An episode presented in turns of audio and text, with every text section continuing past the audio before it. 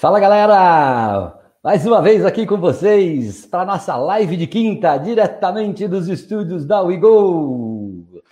É uma alegria enorme estar aqui com vocês novamente. Muito obrigado a você que está chegando agora. Muito obrigado a você que nos prestigia toda quinta-feira, sempre a partir das 20 horas, para esse nosso bate-papo descontraído aqui, sempre falando com um convidado mais que especial, para falar sempre de temas ligados aí à transformação digital, o universo das startups, investimentos e transformação digital. Convido você que nos acompanha, né, ou que já perdeu, que perdeu alguma das nossas lives, ou que deseja rever um dos nossos conteúdos, uh, se inscreva no nosso canal do YouTube aí, onde fica tudo gravado, tá certo? E disponível para você que nos acompanha, nos prestigia aí com a sua audiência. Hoje o nosso convidado é um cara mais que especial. Estou falando de Fernando Aguirre, um grande amigo ele que é sócio e líder regional da KPMG, uma das maiores consultorias do mundo aí, né? É, para falarmos sobre inovação no ambiente das grandes corporações. É, para quem não sabe, a KPMG está presente em mais de 180 países, ele vai contar um pouco para nós, tá certo? E tem a KPMG vem apoiando aí as empresas nesse desafio da transformação digital, né, e de seus modelos de negócio. Mas antes, é, eu quero lembrar você que a WeGo ela é um hub de inovação é, e nós atuamos aí em quatro pilares uh, através dos nossos programas de aceleração. Nós ajudamos a identificar empreendedores, selecionamos ideias que possam ser validadas, né? E ajudamos também no passo a passo dessa jornada de construção dos nossos negócios escaláveis. É, um, nosso pilar de, de, educação, também oferecemos mentorias, cursos e hackathons, né? além de outros eventos de evangelização, sempre levando o Startup Mindset para o nosso ecossistema e a nossa comunidade. Né? Uh, também ajudamos empresas na sua transformação digital através de programas de customizados de inovação aberta e de intraempreendedorismo. E também no nosso braço de investimentos, conectamos startups ao nosso, tanto do nosso portfólio quanto a, a outros investidores que também aí é, participamos juntos, né, no formato de Venture Builders, né? Você pode nos conectar através das nossas redes sociais e fica aí também um convite para você entrar no nosso grupo do WhatsApp, onde compartilhamos conteúdos diariamente para você. E agora eu vou chamar o meu amigo que já está aqui no backstage com a gente, Fernando Aguirre, deixa eu ver. Fala, Fernando! Tudo bom, meu Boa querido? Noite. Prazer enorme ter você bem? aqui. Uma alegria enorme. Muito obrigado pelo seu tempo, pela sua gentileza de estar aqui trazendo a sua expertise aqui para a gente. Seja bem bem-vindo. Obrigado, é uma satisfação, Feijó, estar aqui é, colaborando aí nessa live. Obrigado, tenho certeza que vai ser de muita, muito aprendizado aqui, uma fera como você, não é fácil, né? Obrigado por disponibilizar a sua agenda aí. O Fernando, para quem não sabe, é, para quem não conhece, sim, a gente acabou se conhecendo aí nos, nos eventos da nossa comunidade, né? Inicialmente o Juntando Gente Boa, que foi o que deu a pedra fundamental para o movimento Ideia, né? Que é o ecossistema aqui da nossa cidade de Indaiatuba, né? O Fernando também está aqui, né, na nossa terra.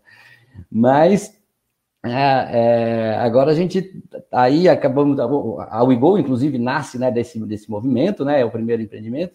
E eu queria que você contasse um pouquinho aí da sua trajetória, falasse um pouco da sua história e também Pode. falasse um pouco da, da KPMG, né? Que eu acho que para muita gente ela é tida aí, todo mundo sabe que é uma das quatro maiores consultorias do mundo, mas acho que é fundamental você detalhar um pouquinho como é que, que ela se posiciona aí nesse universo das consultorias e das auditorias. A palavra é sua, meu amigo. Não, joia, Feijó, joia. Bom, primeira coisa, né? Eu sou indaiatubano, que é uma coisa rara de se achar em Indaiatuba. né? É, sou indaiatubano da Gema e praticamente sempre morei aqui, mas, enfim, eu sou, falando um pouco da minha formação e carreira, eu sou analista de sistemas e técnico em processamento de dados, na época que todo mundo né, fazia o curso técnico na década de 80. É. É, e comecei a trabalhar em software house, fui programador COBOL, né? Para quem tem a nossa idade aí. Na época de Fortran ainda, hein? É antes disso. Pois é. Então, trabalhei na, em software house, trabalhei em indústria. E depois, é, comecei em 93, fui trabalhar numa empresa de serviços em São Paulo, onde conheci um, um ex-consultor da KPMG, que me apresentou a KPMG. Então, comecei em 94 na KPMG, ah. é, como consultor, cuidando de um sistema é, contábil em COBOL. Olha que, que interessante, né? Ah. E na época, inflação, correção monetária integral, então cuidava desses sistemas. E aí fui trilhando né, a carreira. Eu fiquei, na verdade, todo esse de lá para cá, eu fiquei dois anos fora, dois anos e meio fora numa outra consultoria menor e voltei em 2004, onde estou até hoje na KPMG. Então, ano que vem vou para 25 anos. É, passei por várias áreas, sempre em consultoria. Uhum. Então, sempre consultoria com base tecnológica, implantações de ERP, projetos de transformação, melhoria de processo, gestão de mudança, reestruturações. Então, evoluindo né, esse aprendizado. Uma coisa curiosa, a gente conduziu o projeto da Copa do Mundo, da segurança da Copa, para montar e modelar os centros de comando e controle aqui no Brasil. Então, várias experiências, eu diria que é uma grande escola. Né? Mas consultoria é realmente, né? Acho que é aprender com a experiência dos outros realmente é uma, uma, coisa. O pessoal acha que consultor tudo é velho, né? Mas a gente começou cedo. Você está falando que você começou em 94, você deve ter começado aí com seus 30 e poucos anos também, né? Mais ou menos. com 24, né? Estou com 50 agora. tá vendo? E, e, fiz a minha carreira né, na KPMG, eh, sou sócio desde 2007, há 13 anos. E hoje, na verdade, três anos para cá, dando um salto no tempo, é, três anos para cá, nós decidimos é, aumentar a nossa penetração é, nas regionais é, brasileiras, né? E é, criamos um projeto de regionalização. E uma das regiões que a gente segmentou era o interior de São Paulo, Mato Grosso, Mato Grosso do Sul. Eu imediatamente me candidatei, porque estava ali há mais de 20 anos indo para São Paulo todos os dias, né? Então, hoje eu tenho uma função, uma função, é, vamos dizer, de relacionamento com esse mercado. Eu represento é, todas as nossas áreas, então nós fazemos auditoria, né, auditoria de balanço, é, pelo qual a KPMG é muito conhecida. Fazemos assessoria tributária e fazemos consultoria. Né? Eu represento essas áreas é, perante os nossos clientes nessa região. Na consultoria, a gente tem quatro grandes, vamos dizer, guarda-chuvas a consultoria de compra e venda de empresas, assessoria financeira, captação de recursos, assessoria de gestão de riscos e compliance. Nós temos assessoria de gestão, onde a gente faz as implantações de sistema, projetos de supply chain, planos de, tecnolo de tecnologia, gestão de mudança, gestão de pessoas e por aí vai.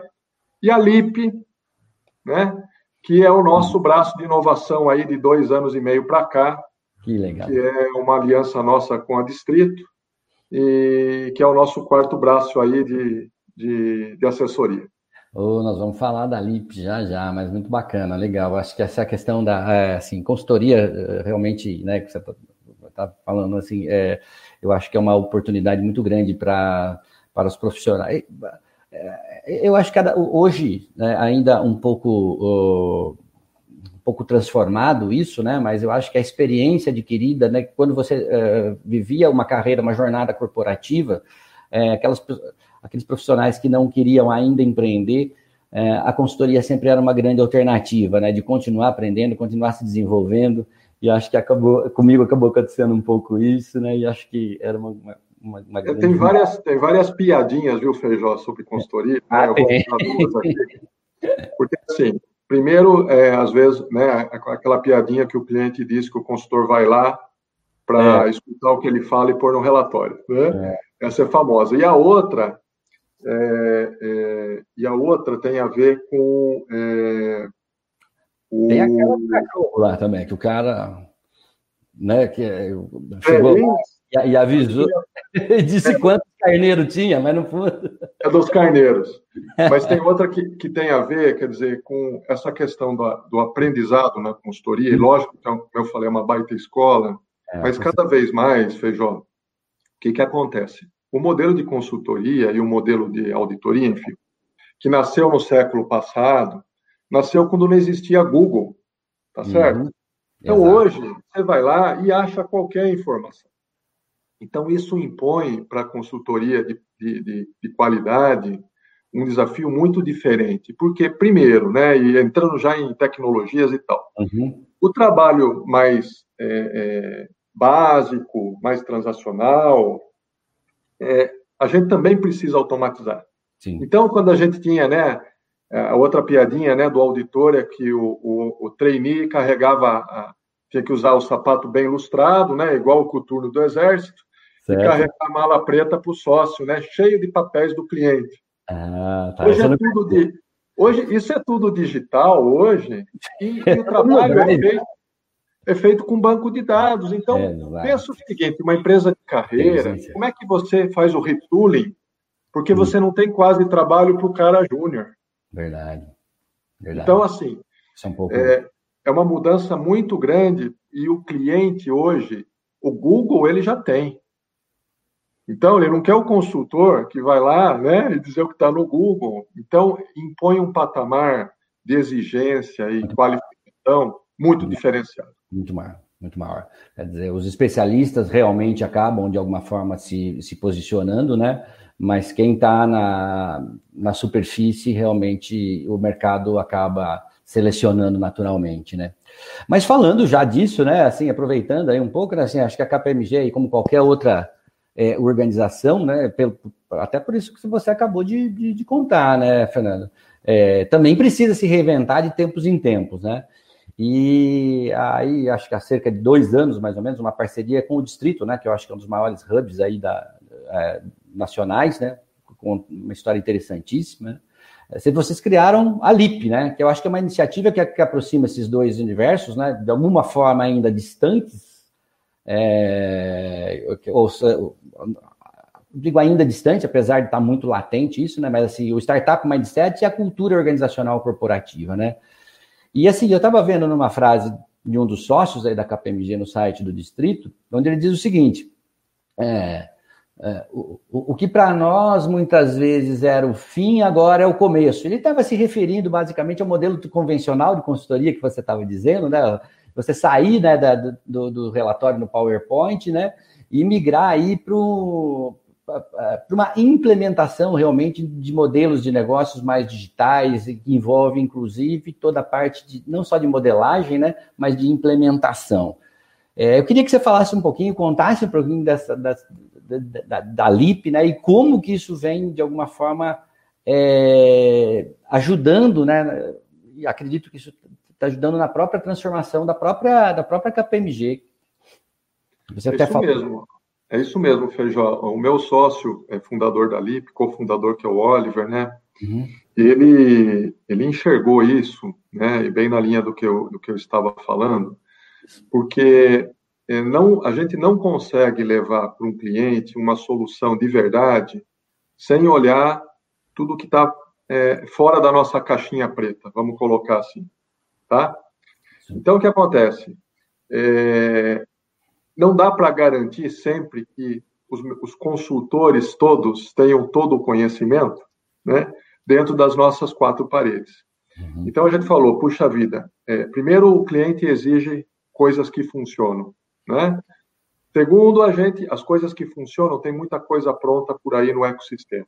E aí a gente foi buscar, puxa, qual é o maior ecossistema de inovação do Brasil? Né?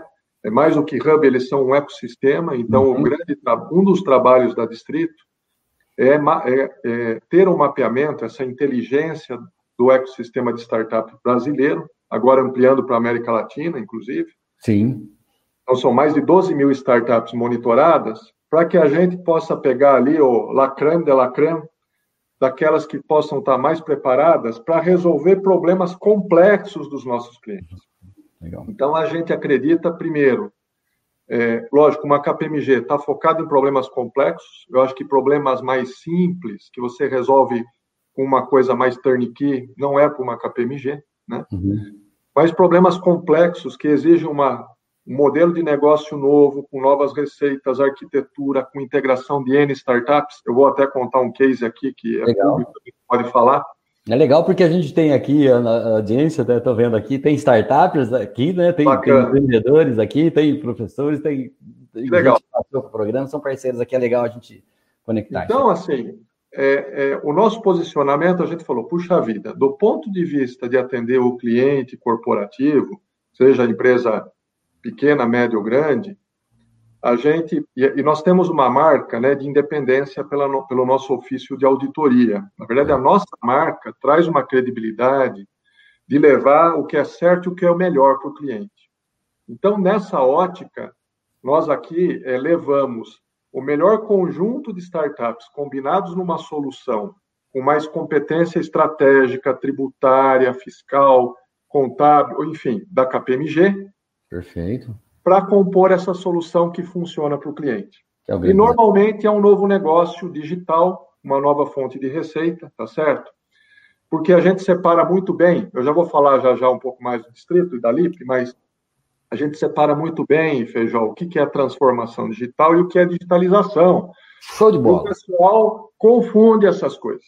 Muito, muito. É? Super importante essa chamada. Acho que a gente fala, muito se fala em transformação digital e todo mundo, de alguma maneira, acaba entendendo que transformação digital muitas vezes é automação de processos. Nós estamos falando de mudança de modelo de negócios. E é isso, eu acho que a sua mensagem é... Esse é o foco. Né? Esse é o foco. É isso aí. E, e, e lógico que isso pode ser gradativo. Eu uhum. acho que isso. É, hoje não existe mais estratégia de uma empresa que não passe por digital. Uhum. Eu, até um tempo atrás, achava que tinha negócios que não podiam ser digitais. Hoje eu me convenci que 100% dos modelos de negócio podem e precisam ser digitais, tá certo? Mas eu também não gosto, Feijó, assim, tem muito buzzword, muito, muita falácia, uhum. e, e o mundo real, ele, ele tem uma outra linguagem. E aí, assim, talvez um pouco de cacuete e a minha experiência nessa função, porque eu lidando com o mercado regional, é diferente de quando você está na capital, é, é, trabalhando com as maiores empresas do país, de quando você está com empresas muitas vezes familiares, né? Eu, eu me especializei, acabei me especializando em gestão de empresas familiares e governança corporativa, é um outro chapéu que eu tenho como coordenador do Instituto Brasileiro de Governança aqui no interior. IBGC.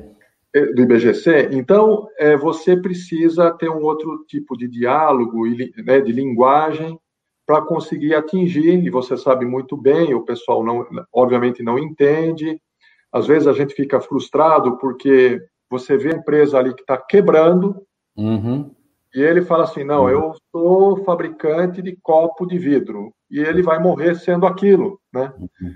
Muito comum. Então, a indústria padece, na verdade, a indústria brasileira padece há muito tempo, não é por causa do, da transformação digital, não. tá certo? Então, a questão é: eu acho que agora existe, com tecnologia, é, a possibilidade, a oportunidade de, uma, de um reposicionamento da indústria. Eu sou muito defensor e, e, e, pensador, até arrisco dizer, de como ajudar a indústria a sobreviver. Sim, né? sim. E não é, não é desindustrializar, mas é pegar o cara que está ali espremido na cadeia e sem margem e ajudar ele a respirar. Mas voltando, Feijó, o, o, a gente viu o distrito e nós criamos uma aliança chamada LIP, de saúde. Né? Então, a LIP é sim o protótipo da KPMG do futuro.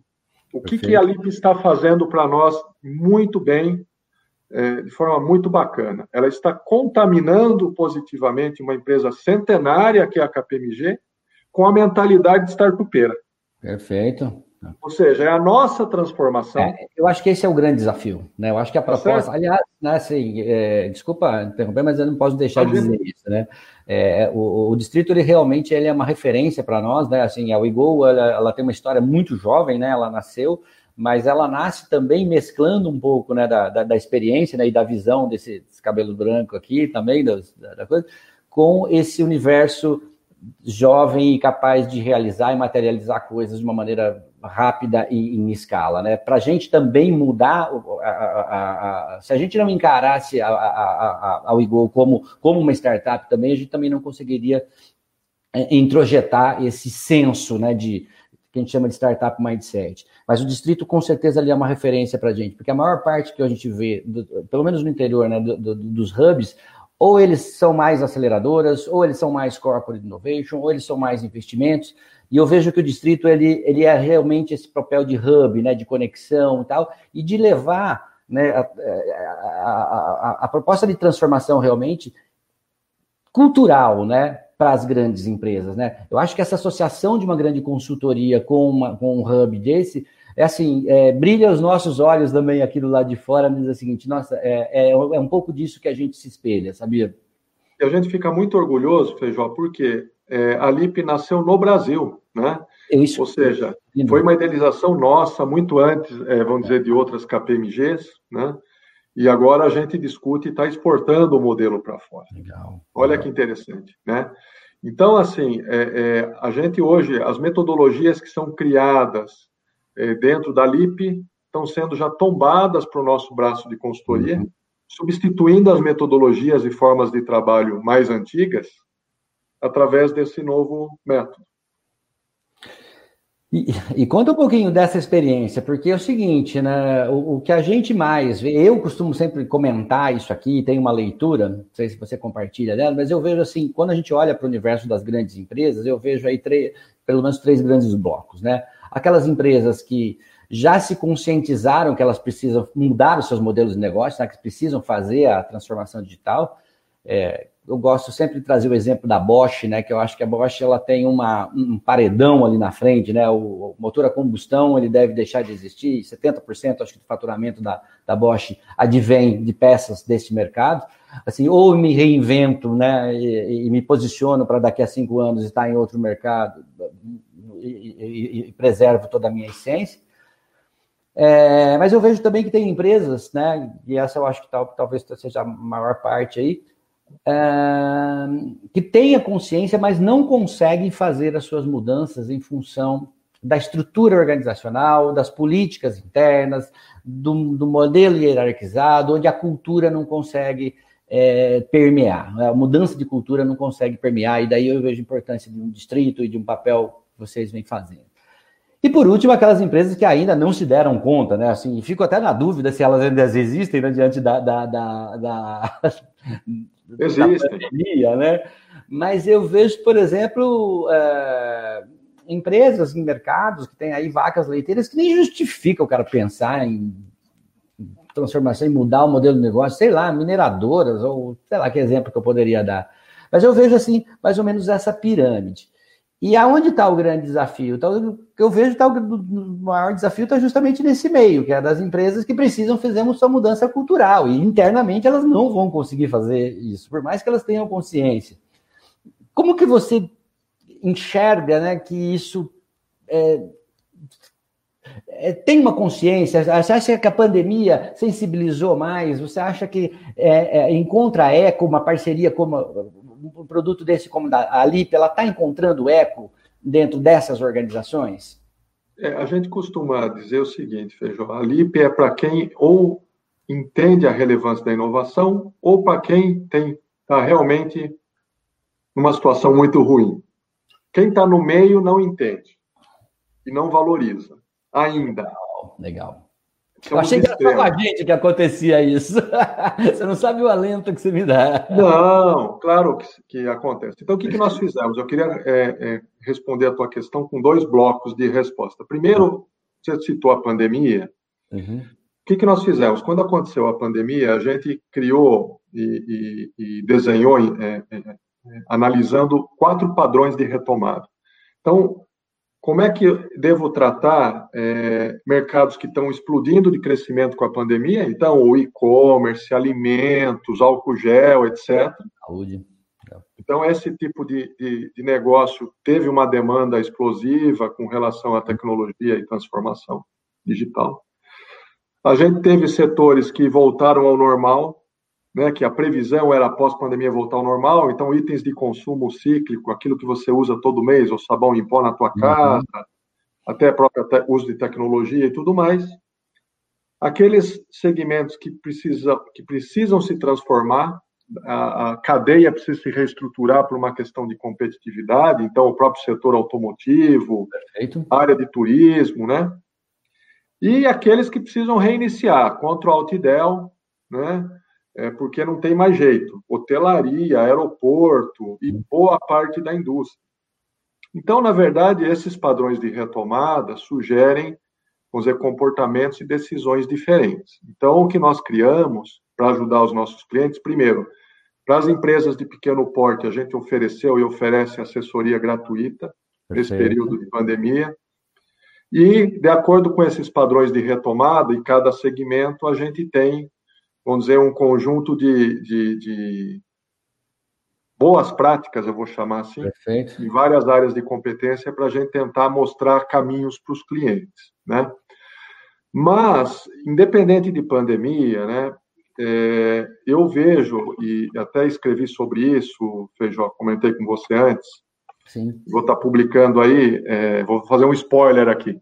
Ah, sim, ah, a gente já pede em primeira mão aqui, já. Então, maravilha. É, quais são aqueles detratores de performance da transformação? Como você bem falou, né, é, e estrutura organizacional vai ser um deles, né? É, eu acho que a transformação digital, hoje é muito mais é, consequência natural da sociedade é, do que é, ela é tangível, mas deixa ela fluir. O que eu quero dizer é o seguinte: vou dar o nosso exemplo aqui. Nós, é, na KPMG com o LIP, temos que reciclar as metodologias e temos que dar, como em qualquer empresa, oportunidade para a juventude. Perfeito. É, então, todos nós. É, um, é, uma geração que pensa diferente da nossa quando chegou ao mercado Isso. Né? E que vai nos demitir. E essa geração não tem medo de nada, porque não tem nada a perder hoje. Uhum.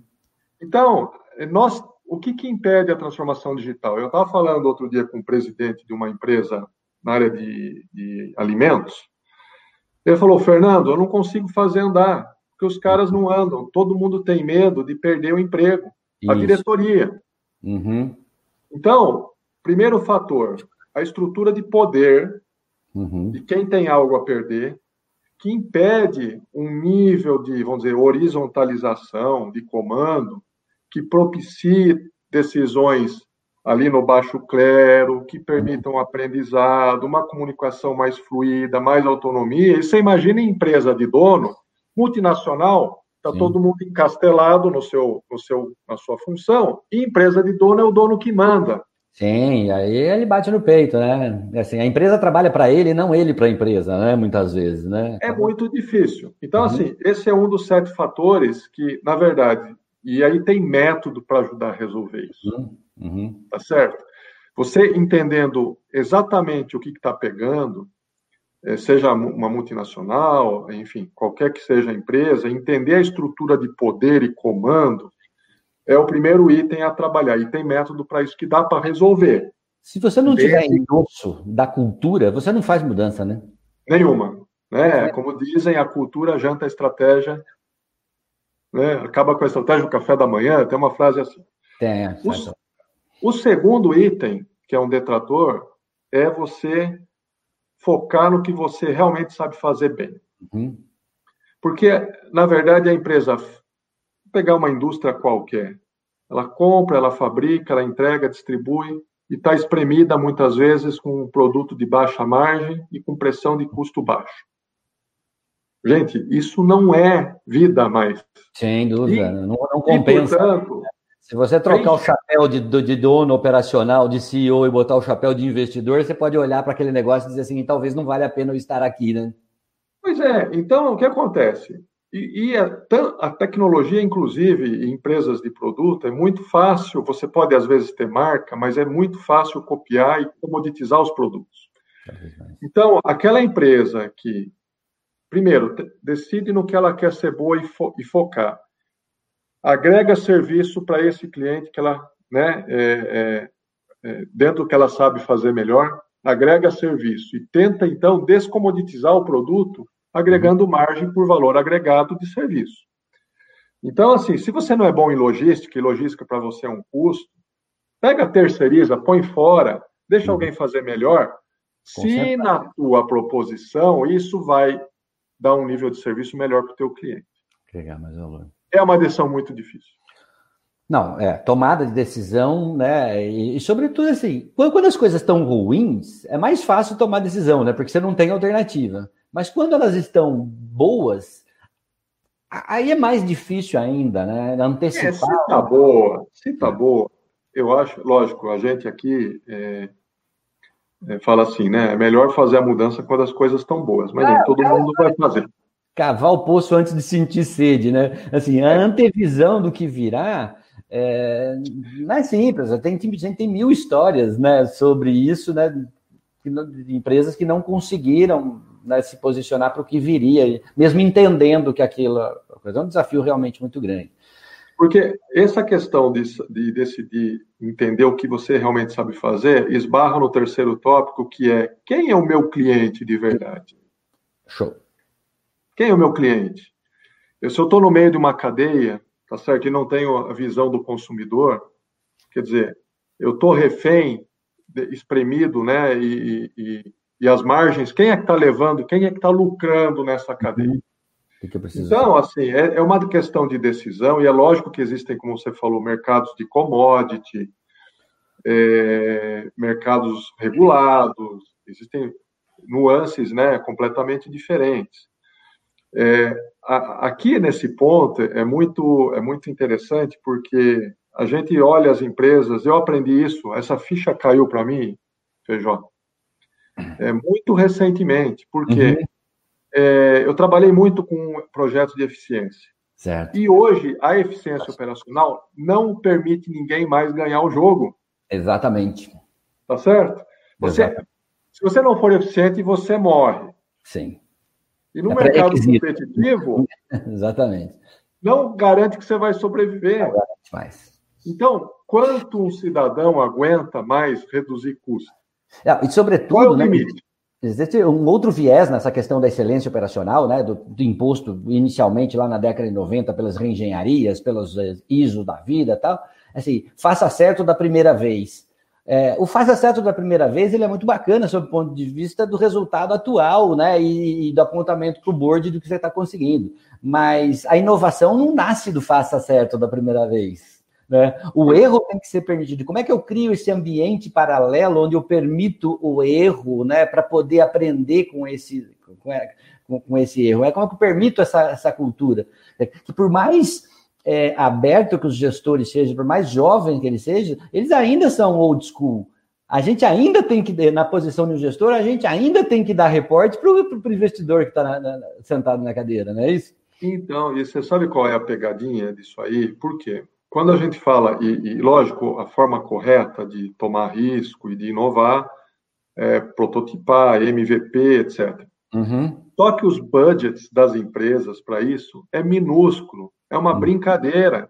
Porque quem está na cadeira de comando, ele acha que não, o meu negócio está aqui blindado e esse aqui é a brincadeirinha, põe o puff colorido lá, põe é. a mesa de bilhar e deixa a garotada brincar.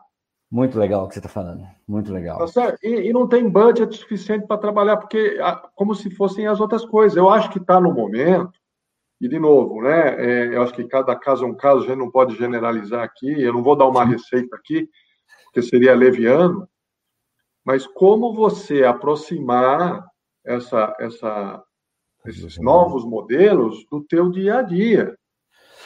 Da tua vida real, porque esse é o mundo real, não tem dois mundos, o mundo digital e o analógico, é um mundo. É.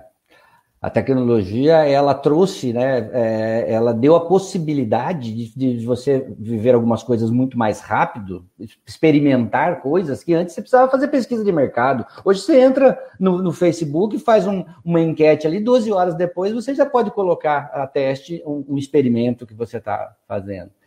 E, e, assim, eu acho muito legal o que você está falando, Fernando, porque a gente, é, até a maneira como você trouxe, eu aprendi recentemente. Isso não é diferente para mim, né? que a gente também teve uma, uma escola de gestão tradicional, de primeiro planeja, depois você constrói, depois você vai à venda. Né? É, hoje em dia, já não é mais isso. Primeiro você vende, depois você constrói, depois você melhora esse produto e vai arrumando ele. E eu acho que esse, esse choque cultural é muito difícil para uma grande empresa é, absorver, né, essa coisa, mas ela necessariamente ela tem que fazer isso de uma forma marginal, ela precisa trazer isso é, através do contato com esse chamado ecossistema. E aí sim o papel dos hubs e de metodologias e de parcerias como essa da LIP, né, que vocês acabaram de fazer. Entender essa coisa, eu acho que é, é, é fundamental. É, e, porque a ruptura, eu acho que a ruptura dos modelos, ela é inevitável. e, e vem acontecendo, né? E eu volto aqui a dizer, como a gente está falando no começo, sobre as consultorias, tá certo? Uhum. Por exemplo, é, que o mercado é acostumado a comprar hora de advogado, hora de auditor, hora de consultor. A partir do momento que você é, é, automatiza, bota inteligência artificial, que hoje, vou dar um exemplo, o nosso trabalho de auditoria, é, que antigamente, né, você fazia o que a gente chama de amostragem, né, uhum. pela materialidade é, das demonstrações financeiras, olhando os itens mais importantes. Hoje você carrega a base de dados do cliente e você analisa 100% com analytics. Verdade. Então, o que acontece? É, se eu tinha gastava mil horas, hoje eu gasto 300 horas. Só que eu tenho robôs trabalhando para mim, tenho inteligência artificial, tenho motores de análise de contrato. Então, quanto isso vale? Primeiro, porque eu tenho um incremento de qualidade. E, e principalmente numa função regulada, estou dando o exemplo da auditoria, né? Uhum. É, não diminui de forma nenhuma a responsabilidade do auditor perante o mercado, o mercado de capitais e os órgãos reguladores. E o mesmo para a consultoria. Então, por que, que eu estou dizendo isso? Essa questão de preço baixo, diminuir custo, essa página tem que ser virada em todos os mercados. É em todos os mercados. Vira essa página e busca coisas de alta margem, alto valor. Lógico, quando eu digo isso, é aquilo que vale para o teu cliente, que ele está disposto a pagar. É, e você está tocando um ponto, se me permite né, fazer uma, uma colocação. É, o conceito de criação de valor né, para o cliente, né, é, ele sempre existiu, né? Desde que o, o marketing foi postulado lá pelo, pelo Kotler, os quatro P's, a gente consegue entender tecnicamente o que, que significa criação de valor para esse cliente. Mas o que, eu, o que eu vejo que nesse momento agora, a gente consegue perceber que a maneira como a criação de valor está é, tá sendo criada para a sociedade é de uma maneira extremamente empática. Primeiro eu vou a campo, primeiro eu sinto aquela dor ali realmente, eu vivencio aquele negócio, e aí então eu vou tentar criar uma solução para aquilo. Eu acho que essa é uma, uma mudança-chave da questão. E, e, e, é obviamente que se você vai, se você está criando valor, a precificação e, e, e, o conceito de margens, ele virá, porque você validou que tem mercado, validou que a dor existe, validou a sua solução. Não, por isso que tem que saber escolher o cliente. É, como eu falei, exatamente. por isso tem que saber escolher o cliente, porque às vezes você acha que está mirando o cliente e não está, você está trabalhando para outro ganhar dinheiro. Então, mas é muito difícil. Então, acho que voltando na, na cadeia da indústria, né, se eu pegar uma cadeia tradicional de distribuidor, varejista, quer dizer, aquele intermediário que não agregar serviço para o seu cliente, ele tende a desaparecer. Via plataforma, via e-commerce, né, como a gente já, enfim, já está vendo e já, tá, já tem acontecido. Então, quem é que atira a primeira pedra? Quem é que dá o primeiro passo elegante? Pode ser a indústria, pode ser o intermediário, porque é aquele que detém, então, o relacionamento com o uhum. cliente, é ele que se diferencia.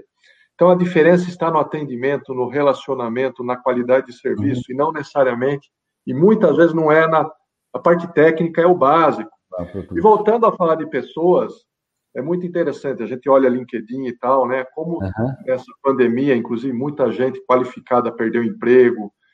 E, e assim, né, Feijó? CFOs, advogados, esse pessoal não vai mais arrumar emprego porque não tem mais. Exato. da forma que ele estava acostumado. Sim. E as fichas não caíram necessariamente. Hum. A outra piadinha é assim, né? Perde o emprego hoje, segunda-feira vira consultor, não é? É, também é, também tem essa aí. Então, Como se fosse simples, né? Então, assim, a forma de trabalho, né? E aqui, é, métodos educacionais precisam mudar no sentido de análise crítica, de formação de pessoas, tá certo? e não mais aquele conhecimento técnico que você consegue, mediante regras, colocar no computador, que vai fazer para você. É. uma coisa que eu acho que é, que é legal, né? A, a Rosângela está colocando uma pergunta para uma, uma, considerar uma reflexão aqui, eu diria também é uma pergunta, né? uma reflexão aqui que eu acho que é importante a gente trazer, né? Dizer, no fundo, no fundo, eu acho que é, a gente está tão acostumado é, com alguns modelos é, isso vem da, do modelo, talvez, educacional nosso, né? Quer dizer, a, a questão, quando a gente fala da, da, da, possibilidade do erro como forma de aprendizado, Isso está na cultura, né? Está dentro de casa, isso está na religião, isso está na sociedade, está no clube, está nas escolas, né? Eu acho que é um pouco disso que ela, que ela traz. E talvez o modelo educacional também tenha sido bastante afetado e, tá, e, e precisa passar por uma revisão, e eu acho que está passando muito fortemente. Não é só sair do modelo presencial e ir para o modelo online. O modelo educacional universal ele precisa passar por uma transformação digital também. Eu acho que com base nisso que ela está que ela tá colocando aqui, né? O que, que você pensa sobre Não, concordo, concordo, e, e, eu acho que, que vou é, falando um pouco sobre a questão das gerações numa organização, né, você juntar a experiência com a juventude, com tecnologia, né, essa combinação na dose certa, eu acho que pode produzir coisas muito boas. E é o que a gente vem vivendo na KPMG através da LIP, né, com gente nova, com pensamento diferente, enfim, é uma, é uma, como eu falei, é uma contaminação do bem, mas que você, como líder, precisa deixar acontecer. Sim. E precisa se colocar como um aprendiz. Sim, é isso. Né? Como um aprendiz, porque se você for, não, eu sou um sócio da firma, né, e vou oprimir uma pessoa que está começando, quer dizer, é, que traz uma outra visão e outra perspectiva. Então, essa diversidade é, é fundamental. Né? É, para que a coisa possa, possa acontecer. É eu, falei, eu falei até agora de três dos sete, tá bom? Vamos para a quarta. A quarta, a habilidade de você, é, como eu falei, abrir a caixinha preta e fazer alianças estratégicas. Parece hum. simples, mas não é. Ou seja, talvez você com outra empresa faz uma combinação, você é um produto, ele um serviço, e juntos entregam o produto final. É lógico que a equação tributária disso não ajuda. Às vezes, tributariamente, você não tem a eficiência, isso pode encarecer. A gente tem aí uma reforma, etc. Eu não vou entrar no mérito aqui. Uhum. Mas, é, pensando na ótica estratégica, como fazer essas parcerias e alianças é, para você realmente entregar para o cliente final a solução completa. A solução uhum. completa. Você não precisa, então, ter tudo dentro de casa. Uhum. Isso antigamente se chamava de outsourcing. Uhum. Então usar esse nome, né? Uhum. Mas faz a combinação na dose e entrega para o cliente serviço completo. Sabe que hoje eu estava, eu comprei uns móveis. É, esse é um exemplo. É, na verdade, esse é um exemplo mais de organização em silo, mas vou contar aqui. Certo. Comprei móveis para o apartamento do meu filho e o departamento financeiro não fala com pré-venda, que não fala é. com pós-venda. Né? Um caso, e claro. Cliente, eu falei para eles: o cliente está onde? Quem é o cliente? É. Sabe aquela geladeira azul que eu comprei? Ela veio branca, ah, mas não é comigo, né? não é comigo. Então, assim, essas empresas vão morrer. Não dá. Ah, então não, dá. não dá. É o cliente no centro, realmente. Tá certo? Maravilha. Então, Quinto, quinto aspecto, e de novo, tudo que eu estou falando, olha, falei de estrutura de poder horizontalizada, foco no que sabe fazer melhor, saber quem é o cliente, parcerias e alianças. O quinto tem a ver com o papel social, que é o que se fala muito hoje sobre propósito. Exatamente. Você não consegue atrair clientes e atrair, reter funcionários sem é, colocar claramente e mostrar uma postura é, é, é, proativa na sociedade, né, no que, que você traz de benefício, como é que você opina e se posiciona perante questões é, que estão pairando aí.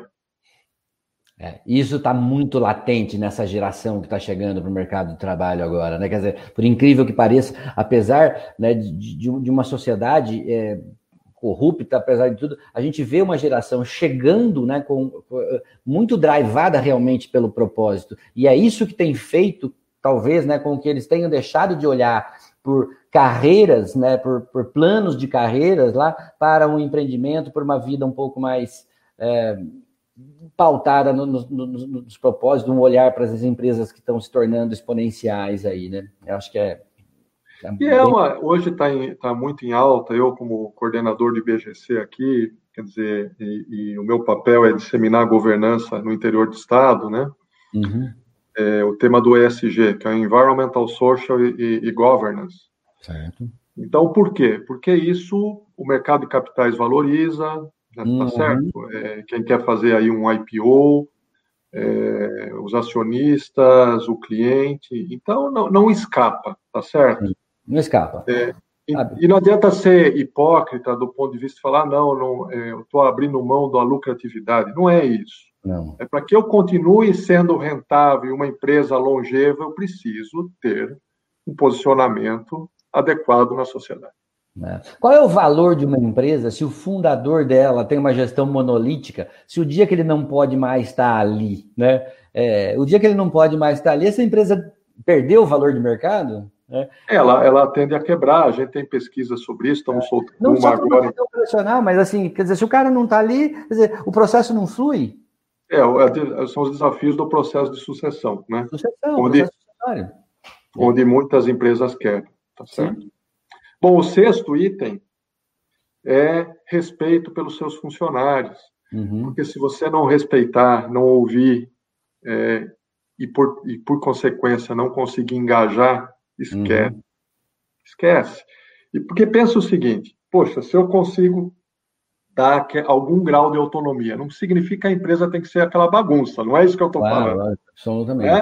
Uhum. Mas você de verdade respeitar dar ouvido de uma dar ouvidos de uma forma estruturada para coletar ideias, para que as coisas, a inovação aconteça, se, sem o engajamento de verdade, esquece.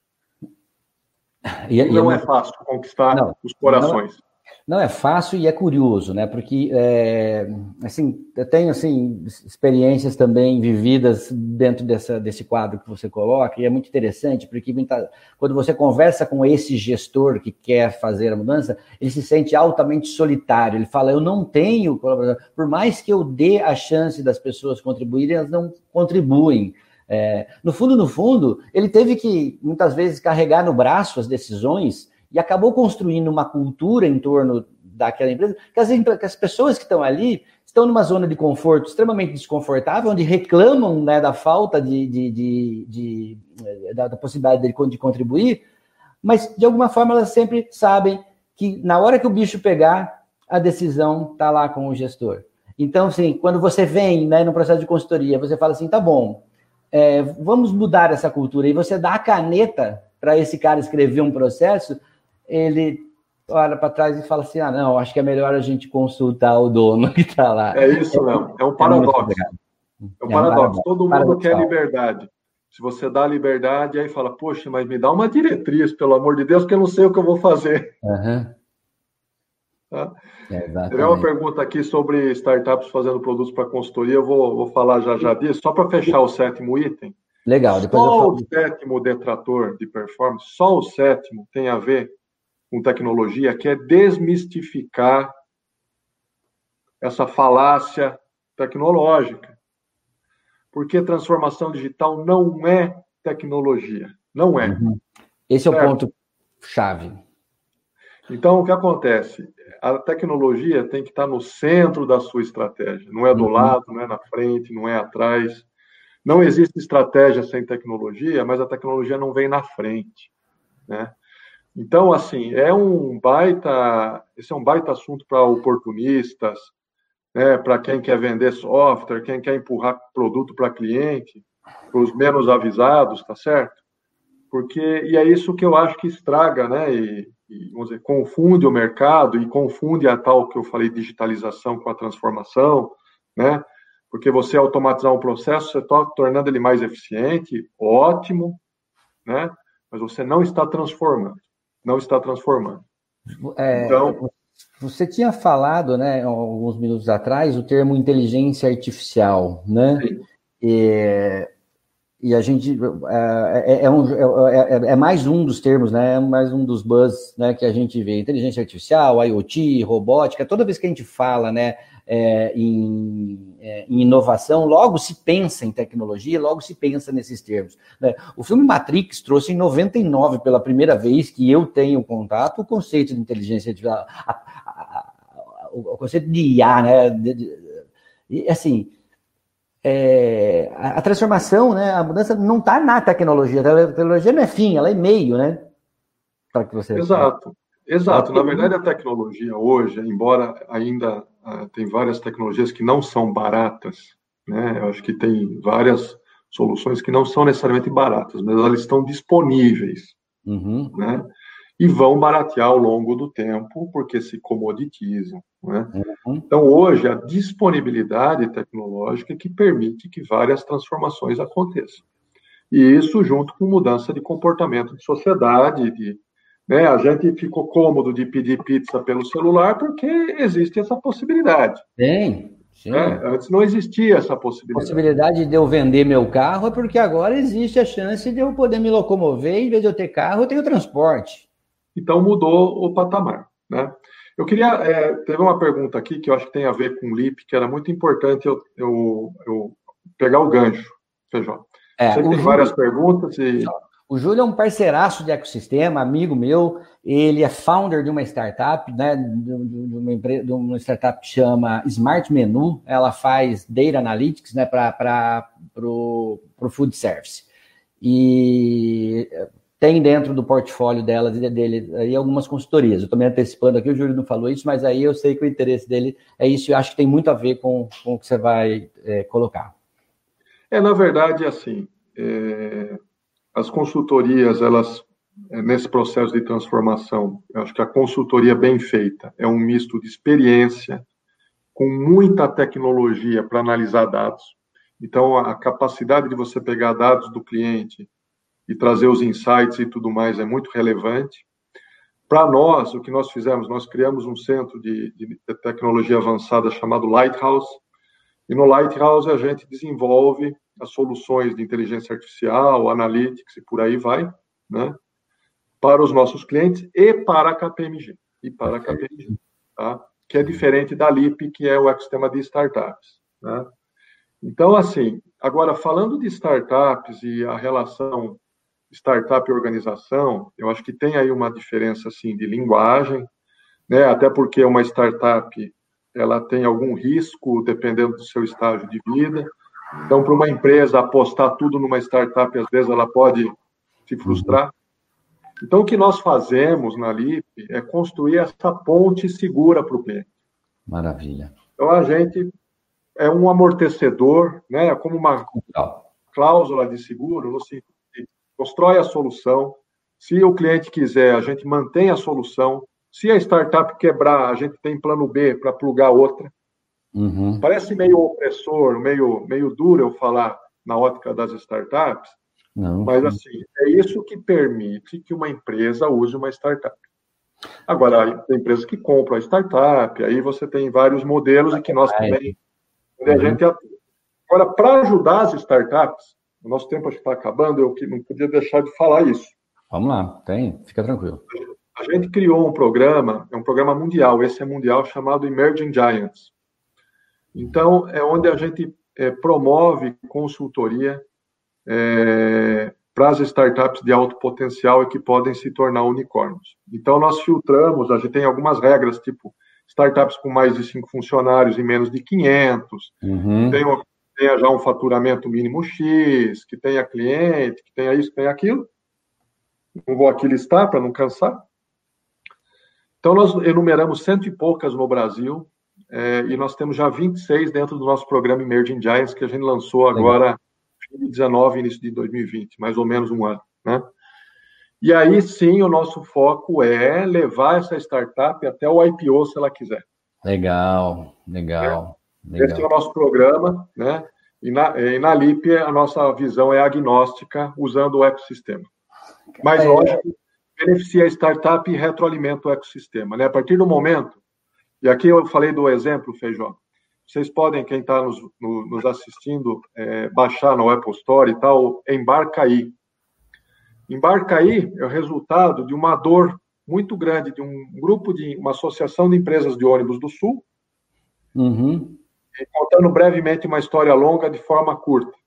Queda na venda de passagem nos últimos anos. Uhum. Turismo. Porque rodoviária ninguém gosta mais, você uhum. pega um Uber, né? uhum. ônibus fretado e tal, como levantar esse modelo de negócio. Então, nós olhamos as dores do consumidor de ônibus, daquele que uhum. toma ônibus, vimos as dores, construímos um modelo digital chamado Embarcaí, uhum. que tem concierge, ele recebe o lanchinho no ônibus se ele quiser, ele paga integrado a passagem com o Uber, ele pode é, é, levar pacotes, encomendas, ele pode é, ter fretamento integrado, ele fala com o motorista, para uhum. saber onde o motorista está. Então, um modelo totalmente, uma experiência nova de como andar de ônibus, de como pegar um ônibus, de como pagar com muito mais conforto, conveniência. Essa é transformação, Isso é transformação digital. É reinventar o modelo de negócios para aquilo que você já sabe fazer. Né? Sem então, ter... O cliente trouxe. Eu tenho aqui uma queda de receita. Como é que você resolve? O embarque aí está no ar, todo mundo pode baixar e usar. E não é, não é, não é para resolver um problema da empresa de ônibus, é para resolver um problema da sociedade, né? É um problema é. do usuário, né? Quer dizer, é. É, hoje eu, eu via um, um, um, ouvia um podcast onde eh, falava-se justamente disso, né? É, se você pegar o, o, o, mercado financeiro, né, os bancos eram estruturas empresariais altamente lucrativas e que deram sempre a mínima né, para o usuário. Mas eu acho assim, mas o mercado financeiro ele é só o primeiro de uma, de uma série que vai passar por isso, né? Saúde é assim, educação é assim, segurança é assim, e a gente começa a perceber que é, essas estruturas altamente lucrativas, sem se preocupar realmente com o usuário, não está mais em tempo, né? Então, eu acho que a combinação certa né, das empresas do futuro, e agora a gente também vai lançar um programa uhum. chamado Empresa do Futuro, eu desenhei e vai ser um piloto aqui na, na minha região. Legal. Qual que é a ideia? A empresa do futuro é a corporação de hoje? Não. Uhum. É a startup? Não. Uhum. É a combinação Essas ótima das duas. Tá certo? Se você me permite, né, eu vou até fazer uma consideração aqui é, e quero é, que você comente sobre isso. É, eu acho que você vem bem numa linha do seguinte, né? Você tinha falado antes, né? A startup, quando ela nasce ali para resolver um problema, ela, ela tem ali dois ou três fundadores, né? E ela, muitas vezes ela precisa validar, encontrar o seu mercado, e aí a importância do investimento, né? De chegar, ou tá, encontrar o tal do Product Market Fit. É, mas chega um momento em que ela deixa de ser é, uma empresa de três donos, né? Ela passa a ter 10, ela passa a ter 100, ela passa a ter mil colaboradores, e é lógico que isso exige processos, isso exige, é, exige é, repetibilidade, exige qualidade, coisas que é, sozinha a startup também não aprende. Né? A importância de olhar para o universo das corporações e aprender isso é extremamente relevante. E o que a gente começa a ver é que é, o surgimento dos, dos, dos corporate venture capitals, fundos de investimentos, né? Que estão olhando justamente para essa última perna do Jota, que é essa ideia é o que você fala, né? De pegar aí no crescimento, na exponencialidade, empresas potenciais, e eu vou levar lá até o IPO. É, como que você vê o Brasil? A própria Falcone, né, criou o seu, o seu fundo, a Falcone é, Capital, se não me engano, a, a Volvo, né, também. É, e eu acho que está muito na linha do que você está falando, Fernando. Como é que você vê? O Brasil tem potencial para isso? A gente está pronto para isso? Pra, pra, o Brasil tem muito potencial, não está pronto e tem o potencial para explodir. Muito, né? Se você olhar o ecossistema, por exemplo, em Israel, né? Uhum. é uma comparação assim é, absurda, né? Absurdamente diferente. Uhum. Então, acho que é um mercado gigantesco, né? E o sonho de toda startup é se tornar uma grande empresa, uhum. não é? Uhum. A gente não pode ser. Então, assim, aquelas que tiverem sucesso, que não morrerem, vão se tornar as grandes empresas ou vão se fundir com grandes empresas e vão gerar uma terceira nova empresa que é a melhor combinação dos dois lados, né? É isso que vai acontecer. Então, a mentalidade startupeira numa corporação é fundamental e a experiência da corporação, que é o que a gente leva através do programa Emerging Giants, né? Porque a startup não conhece de eficiência tributária, não conhece de legislação, uhum. tá certo? É tudo que a gente leva para ajudá-la a, a chegar lá. Maravilha, papo excelente, papo bom pra caramba. Quero agradecer mais uma vez aí o seu tempo, o seu conhecimento compartilhado, né? Eu espero que a gente tenha desculpe minhas interrupções, mas eu não consigo, né? Trocar uma ideia com um expert como o você. O tempo passa muito rápido, né? Passa muito rápido, a gente poderia ficar aqui um tempão aí. É, mas assim, em respeito ao seu tempo, né, e aí a da nossa audiência, é, quero agradecer e fica aí, deixa o seu último recado, fica à vontade para fazer, deixar suas últimas palavras aí, por favor, Fernando. Não, obrigado, Feijó. Agradeço aí mais uma vez. Eu queria deixar aqui a KPMG à disposição para toda a região, né, aqui do interior de São Paulo. É, eu costumo brincar, né? Eu também cuido de Mato Grosso, Mato Grosso do Sul, que é logo ali. Uhum, é verdade. É uma razão histórica que é o nosso agronegócio e a gente cresceu naquela região através do nosso escritório de Ribeirão Preto. Então, por isso, essa sinergia, vamos dizer, pra, pra, pelo agronegócio. Sim. Mas queria deixar a KPMG à disposição, eu também pessoalmente é, à disposição aqui em Dayatuba, enfim, é, para qualquer conversa, onde eu puder ser útil, é sempre uma satisfação poder ajudar.